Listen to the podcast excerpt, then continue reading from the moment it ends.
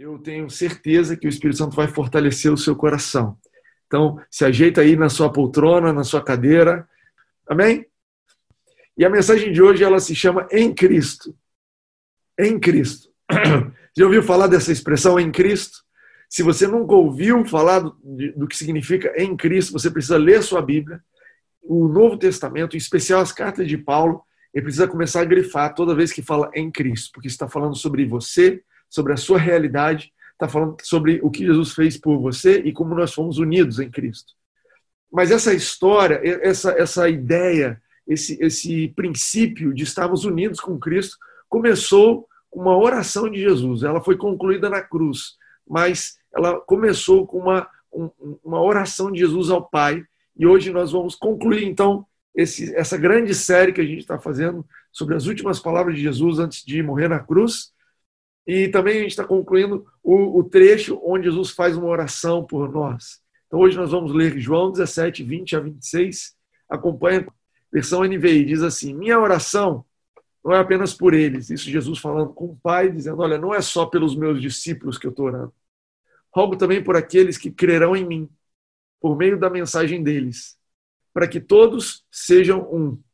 Pai, como tu estás em mim e eu em ti que eles também estejam em nós, para que o mundo creia que tu me enviaste.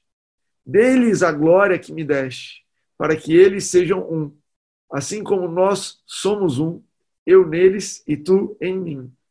Que eles sejam levados à plena unidade, para que o mundo saiba que tu me enviastes e, e os amaste como igualmente me amaste. Pai, eu quero que me, eu quero que os que me deste estejam comigo onde eu estou e vejam a minha glória, a glória que me deste porque me amaste antes da criação.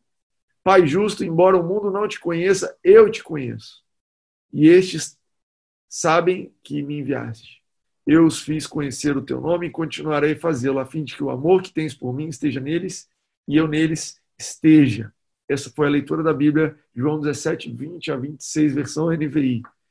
E eu quero começar é, é, chamando a atenção para que Jesus diz assim: é, olha, muitas outras pessoas vão crer por causa da mensagem.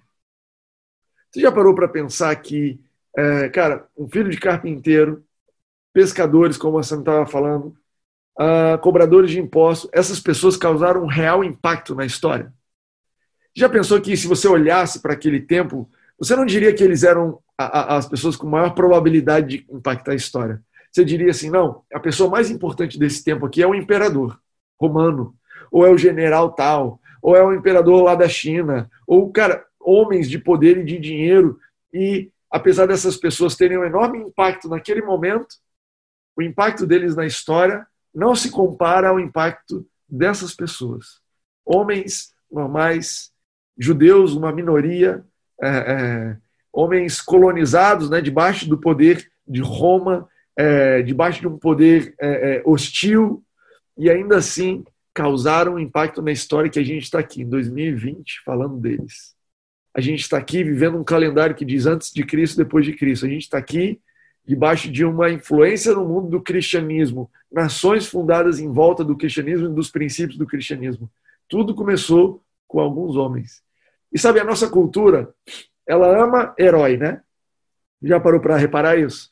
A gente vive numa cultura que ama heróis. Quando surge alguém mais bem sucedido, pode ser um jogador, pode ser um, um, empresário, pode ser uma pessoa, uma modelo, logo você vai ver livros sendo escritos contando, olha, o segredo do sucesso dessa pessoa foi a educação dela, foi a família que ela teve, ela teve uma oportunidade que ninguém teve, esse cara tem um QI absurdo, ou então ele tem, ela tem estratégias e métodos avançados, uau, que pessoa distinta, e todo mundo analisa as estratégias e todo mundo quer copiar a fórmula dessas pessoas. Mas os discípulos não tinham nada disso. A Bíblia, se, se ela pode fazer alguma coisa, ela, ela faz questão de mostrar para a gente que eram homens comuns. A quantidade de acertos que você vê sobre Pedro e a quantidade de erros deve ser proporcional. Você não fica especialmente empolgado com Pedro e é difícil você ver alguém falar assim: eu quero ser como Pedro e negar Jesus três vezes. Porque eram pessoas absolutamente comuns. Mas o que fez a diferença na vida deles foi a mensagem que eles carregavam. Presta atenção nisso que eu estou te dizendo. a mensagem que eles carregavam não era uma mensagem humana, era uma mensagem de Deus. Essa mensagem de Deus, ela é, transforma quem carrega essa mensagem. Esse, essa mensagem que Deus nos entregou e confiou a nós, ela tem o poder de atuar sobre as nossas questões momentâneas. E talvez você está aqui assistindo essa mensagem, está ouvindo esse culto, ou ouvindo esse vídeo depois de um tempo, pensando nos seus problemas, problemas momentâneos. Ah, Timóteo, eu tenho que pagar uma conta amanhã, eu estou brigado com a minha mãe, eu tenho um problema que está doendo aqui, eu tenho um diagnóstico, e graças a Deus, porque Jesus é poderoso para resolver os nossos problemas imediatos e momentâneos. Mas você foi chamado para carregar uma mensagem que vai impactar a história de forma eterna. Você e eu fomos chamados para participar, para impactar o mundo muito mais do que um cantor de rock, muito mais do que um, um, um presidente, um fundador de uma startup, muito mais do que um youtuber ou um influencer, muito mais do que pessoas que a gente pode olhar para o nosso tempo e falar, cara, essas pessoas são as que são relevantes. Se você carrega a mensagem de Jesus, essa mensagem é eterna, então você participa desse impacto que vai mudando a história e tem mudado a história há alguns anos. Então eu te faço um convite. Primeira coisa nessa noite: você quer impactar o mundo?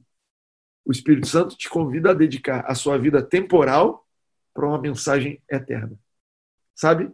Algo que não está limitado só a você, algo que atua na sua vida, mas transborda para as pessoas ao seu lado, à sua volta. E qual é a história? Qual é essa mensagem? Né? É, essa mensagem ela foi destinada a nós e Jesus orava, então ele diz assim: Olha, eu oro por aqueles que vão ouvir essa mensagem. E Jesus podia pedir muita coisa a nosso respeito. Ele podia pedir assim: Deus, eu quero orar por essas pessoas que vão crer e eu vou orar para que essas pessoas tenham é, fé. Eu vou orar para que essas pessoas tenham paz. Eu vou orar para que essas pessoas sejam especialmente bonitas. Todo mundo vai olhar e falar: Meu Deus do céu, você deve ser crente porque você é tão lindo, tão linda que eu preciso aceitar Jesus. Ele podia ter pedido isso e o pai ia ter respondido. Você não fica parado pensando, cara, tanto de coisa que Jesus podia pedir e a gente sabe que as orações dele todas foram respondidas. Por que, que ele escolheu pedir a Deus que nós fôssemos unidos ao Pai? A oração dele foi: Pai, eu oro para que nenhum daqueles que creem em mim estejam sozinhos, mas que eles estejam comigo assim como eu estou com você, para que você esteja com eles assim como você está comigo, para que exista uma união, para que eles estejam em Cristo Jesus. Esse foi o pedido. E ele pediu e Deus respondeu. Deus respondeu porque você começa a ver que na cruz nós fomos unidos a Cristo. Eu vou mostrar um versículo daqui a pouco. Mas imediatamente, quando você percebe que Jesus estava pedindo união, é porque nós vivemos num mundo de desunião. Nós vivemos uma cultura que tudo coopera para separação. Entende isso daí? Você consegue imaginar isso?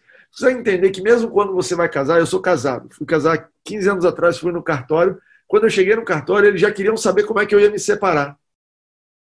Primeira coisa no cartório, você vai casar com comunhão total de bens, comunhão parcial. Que que, eu falei, que, para que, que isso muda no meu casamento? Não, no casamento muda pouco mas é quando você se separar, isso vai ser muito bom.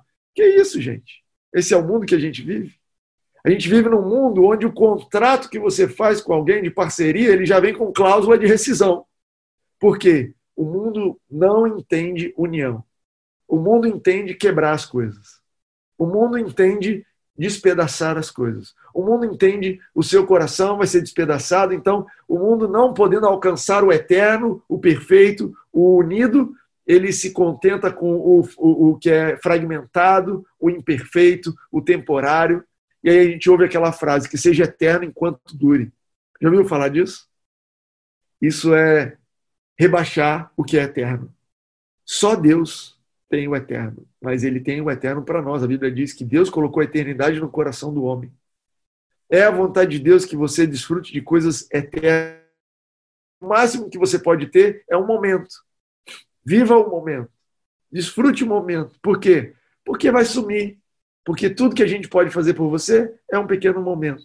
E aí a mensagem de Jesus é: olha, Pai, eu oro para que eles estejam unidos comigo, para que eles possam experimentar não o momento, mas a eternidade aqui na terra.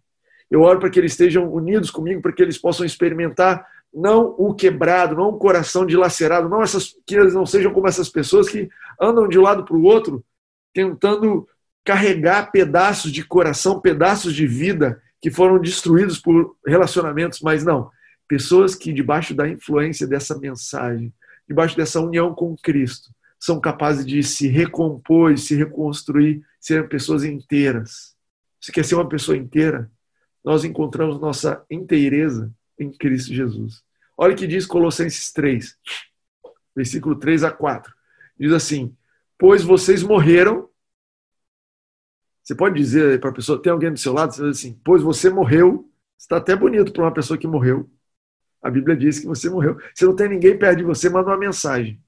Aqui no Zoom dá para mandar mensagem para o privado. Aqui no, no Instagram você pode mandar mensagem aqui no público mesmo. Pois vocês morreram e agora a sua vida está escondida com Cristo em Deus. Olha Paulo escrevendo sobre Deus respondendo à oração de Jesus. Quando Cristo, que é a sua vida, for manifestado, então vocês também serão manifestados com Ele em glória. O que Paulo estava escrevendo é que agora você se uniu com Cristo e agora quando ele se expressa num lugar, você se expressa naquele lugar. E agora ele diz que quando você entra num lugar, Cristo está entrando com você. Quando você está numa conversa, Cristo está no meio daquela conversa, porque agora você é um com Cristo. E essa mensagem, ela é uma mensagem que ela transborda quem nós somos, porque o mundo está aguardando, esperando pessoas que expressem quem Cristo é. Você entende isso? Que talvez, cara, no ciclo, na roda de amigos do colégio, que você ainda convive, naquele grupo do WhatsApp, as pessoas estão esperando alguém se expressar como Jesus. Não, não estou falando de daquele Jesus decorado, daquele versículo que você pegou e que você vai lançar assim na cara. Eu não estou falando daquele Jesus título de crente. Gente, eu não faço isso porque eu sou crente. Não, não, não. Eu estou falando de um Jesus vivido. Um Jesus que se expressa, porque, cara, a minha vida está com Ele. Então, eu estou com Ele. Hoje, nós somos convidados a viver essa vida unida com Cristo. Você está preocupado que a sua vida está destruída, está dilacerada? Deixa que ele se, te recomponha em ser um com ele. Você acha que quando você anda, vai para um lugar para o outro, é você sozinho que está entrando, você se sente sozinho no lugar onde você está, você chora à noite no travesseiro porque você diz: ninguém me entende, eu estou vivendo uma solidão. Eu quero te dizer que você está em Cristo e em Cristo você não tem mais solidão. Ele está com você, ele sabe o que você está passando. Ele escolheu não te deixar viver uma vida solitária nunca mais ele se uniu com você. E ele te convida, ou ele está pronto, esperando você convidá-lo para participar. Agora que você se uniu com ele, cara, Jesus, eu sei que você tá, sabe o que significa passar pelo que eu estou passando. Jesus, eu sei que você sabe o que eu estou vivendo. Jesus, eu sei que você não me deixou sozinho, sozinha. Eu sei que eu não estou passando por isso sozinha. Você está comigo. Esse é o convite. Esse é o convite para você nessa noite. E aí eu quero te dizer que Jesus ele sabia que existia uma armadilha. Essa história de ser como Jesus ou ser um com Jesus, ele sabia que você teria uma armadilha diante de você, que é tentar ser um com Deus. Olha a armadilha, olha, olha o jogo de palavras, eu vou esclarecer para você. Ele sabia que você ia sair dessa mensagem pensando: eu preciso me, me esforçar para ser um com Cristo. Então ele teve o cuidado de registrar essa oração para deixar claro que essa história de você ser unido com Cristo é um assunto entre o pai e o filho. Nenhuma hora ali na oração ele fala assim: Deus, convence o pessoal a se tornar um comigo. Não, ele fala assim: Pai, eu oro para que você os leve, os leve à plena unidade. Não é algo que você faz, é algo que o Pai te conduz. E, sabe, essa história de ser levado, ser levado. Isso me lembra uma história, um lugar, né? Eu estava pensando sobre essa mensagem, cara, como é que eu posso dar um exemplo para as pessoas que estão ouvindo do que significa ser levado? E eu lembrei de Caldas Novas. Vamos lá, gente, tenha paciência comigo. Eu sou de Goiás.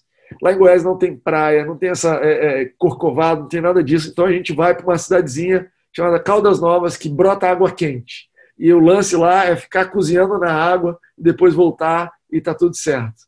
E o que acontece lá em Caldas Novas? Você tem uma porção de clubes, então todo mundo na piscina. E um desses clubes, ó, a Luana Dutra falou: Caldas Novas é ótimo. Eu não sei se você está me apoiando, se você já foi, mas aleluia para isso aí. Eu topo qualquer tipo de apoio. A Gisele falou que tá, Gisela também falou que já ia, foi muito lá. Eu estou me sentindo em casa.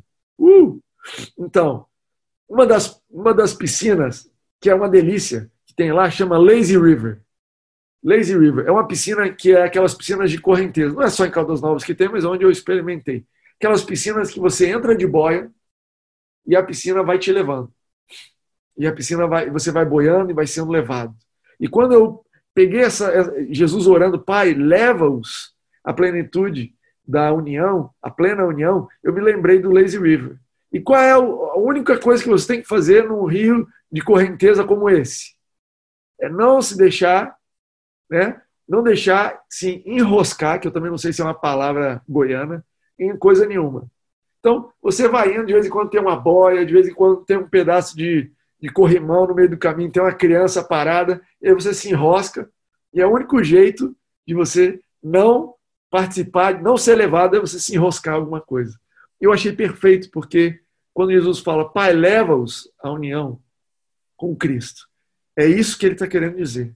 Ele está querendo dizer: olha, se você simplesmente tomar cuidado para não se enroscar nas coisas da vida, não se enroscar numa discussão, não se enroscar numa mágoa, não se enroscar numa distração, não se enroscar num vício, num pecado, mas às vezes não se enroscar em coisas boas, desproporcionais na sua vida, então o Pai pode te levar para ser um com Cristo. E para onde você está sendo levado? Jesus fala sobre isso. Ele fala assim: Olha, Pai, eu quero que você, eu quero que os que me deste estejam comigo onde eu estou, para que eles vejam a minha glória, a glória que você me deu antes da criação. Onde é que Jesus está, você sabe? Jesus está nas regiões celestiais, assentado ao lado do Pai. Sabia que é esse o lugar de Jesus hoje? E eu quero que você guarde isso. Efésios 2, 6 diz que você está assentado com Cristo em regiões celestiais. Você achou que estava de quarentena. Existe um lugar no universo onde você não tem que usar máscara. Você pode dar um glória a Deus por isso? Existe um lugar no universo onde você não está fechado nas paredes, você não está fechado, a, limitado, não pode viajar, não. Lá, com Cristo Jesus nas regiões celestiais, eu sou livre, eu estou voando, eu estou pleno, eu estou plena, eu estou cheio, eu estou completo. Você precisa ter certeza disso. Que quando você entra num lugar, você está entrando naquele lugar, um portal. Assim, você acha que eu estou aqui, mas eu sou um portal. Eu sou, na verdade, a presença de Deus entrando nesse lugar aqui. Eu sou a presença de Deus entrando nessa casa. Quando você está chorando no chuveiro, você precisa entender: eu não estou debaixo de uma opressão, eu não estou debaixo de pressão, eu não estou sozinho. Eu estou assentado com Cristo. Pela fé eu acredito nisso. E ele, interessante que Jesus ele fala assim: eu não quero só que vocês estejam lá comigo, eu quero que eles vejam o que eu estou vendo. E eu falei, cara, o que, que Jesus está vendo? O que, que ele quer que a gente veja? E eu fui pesquisar. E Provérbios 8 tem uma história falando. A, a, a, a sabedoria, ela conta uma história de quando ela estava com Deus antes da fundação do mundo. E eu quero ler para você, que para mim essa é uma história sobre Jesus e fala sobre o que, que ele, a glória que ele tinha antes e a glória que foi restaurada a ele depois da cruz. Diz assim, Provérbios 8, 22, diz assim: O Senhor me criou com, como o princípio do seu caminho, antes das suas obras mais antigas. Fui formada desde a eternidade, desde o princípio, antes de existir a terra. Então, acredito que Jesus estava falando sobre isso. E aí, pula para o verso 30 e diz assim: né, ele vai falar sobre a criação, como é que foi feito, ele viu, tendo tudo criado. E no verso 30 tem algo especial para você nessa noite. Diz assim: Eu estava lá ao seu lado e era o seu arquiteto. Eu falei de manhã que é a primeira profissão do universo, é arquiteto. Alguém depois me ligou falou: não, era piloto de helicóptero, porque Deus pairava, o Espírito de Deus pairava sobre as águas. Mas há controvérsias. Eu acredito que arquiteto é a primeira profissão do universo. Eu era o seu arquiteto, mas olha isso só: dia a dia eu era o seu prazer e me alegrava continuamente com a sua presença. Eu me alegrava com o mundo que ele criou e a humanidade me dava alegria. A glória de Jesus, antes da fundação da terra, era se alegrar continuamente na presença de Deus, ter prazer na presença de Deus e se alegrar com o mundo e com a humanidade. O que eu acredito que Jesus estava pedindo ao Pai aqui é que, Pai, mostra para eles que quando eles acessam o seu trono, quando eles param para orar, eles estão parando para orar com Deus que tem alegria em quem eles são. Deus não está olhando para você e falando, dessa vez passa, vou fingir que não vi. Não, não, não. Deus tem prazer e alegria em quem você é. Por quê? Porque Jesus já pagou o preço pelo perdão dos nossos pecados e hoje nós temos o favor, a graça. Graça, favor de Deus sobre a nossa vida é que apesar de imperfeitos, Deus tem prazer conosco. Se Deus pudesse falar no seu ouvido, sabe qual é a frase que ele falaria? Esse é o meu filho, essa é a minha filha amada, em quem eu tenho prazer. Pode ter certeza disso. Se você quer confirmação, Pai Deus, fala comigo, testifica no meu coração e você vai ver que a palavra de Deus para você é: eu tenho prazer em você, porque Cristo já resolveu os seus problemas. Em Cristo Jesus eu já te vejo santo santa. Em Cristo Jesus eu já vejo a transformação da sua vida, então eu tenho prazer, porque eu estou olhando o que você já é em Cristo Jesus. Eu tenho prazer porque você está sentado aqui do meu lado. Eu tenho prazer em te conduzir em vitória. Uau! Mas o mundo não conhece esse Deus. O mundo não conhece esse Pai. Jesus ele fala assim: o mundo não conhece o Pai justo. Você já parou para pensar naquela história do filho pródigo, que o filho pródigo não conhecia o Pai justo? ele conhecia o pai rico e por isso ele pediu a herança. Ele conhecia o pai que era bom patrão e por isso ele falou: Vou voltar porque meu pai é bom patrão. Mas quando ele encontrou um pai que, apesar de tudo que ele fez, abraçou, deu um beijo, restabeleceu ele, e é interessante que o pai, quando o filho mais velho vai perguntar: Pai, por que você está fazendo isso? O pai fala assim: Era justo que nós celebremos, ou que nós celebrássemos Olha que interessante a escolha de palavras. A justiça de Deus ela não é como a justiça dos homens. A sua justiça pode te dizer que você não merece. A minha justiça pode achar que você não deveria estar na minha vida. Eu não quero viver perto de você. Mas a justiça de Deus é uma justiça que entende que o que Jesus fez na cruz pagou o preço e hoje nós somos justos. Uau! É por isso que ele tem prazer em você. É por isso que ele te diz: se permita ser levado para esse lugar de união comigo, porque eu não tenho, eu não estou bravo com você. Se permita ser levado para esse lugar onde você em Cristo, Cristo em Deus, Deus em você e todos nós juntos nessa sintonia, nós vamos romper, nós vamos fazer a diferença, nós vamos levar essa mensagem que vai fazer a diferença para as pessoas.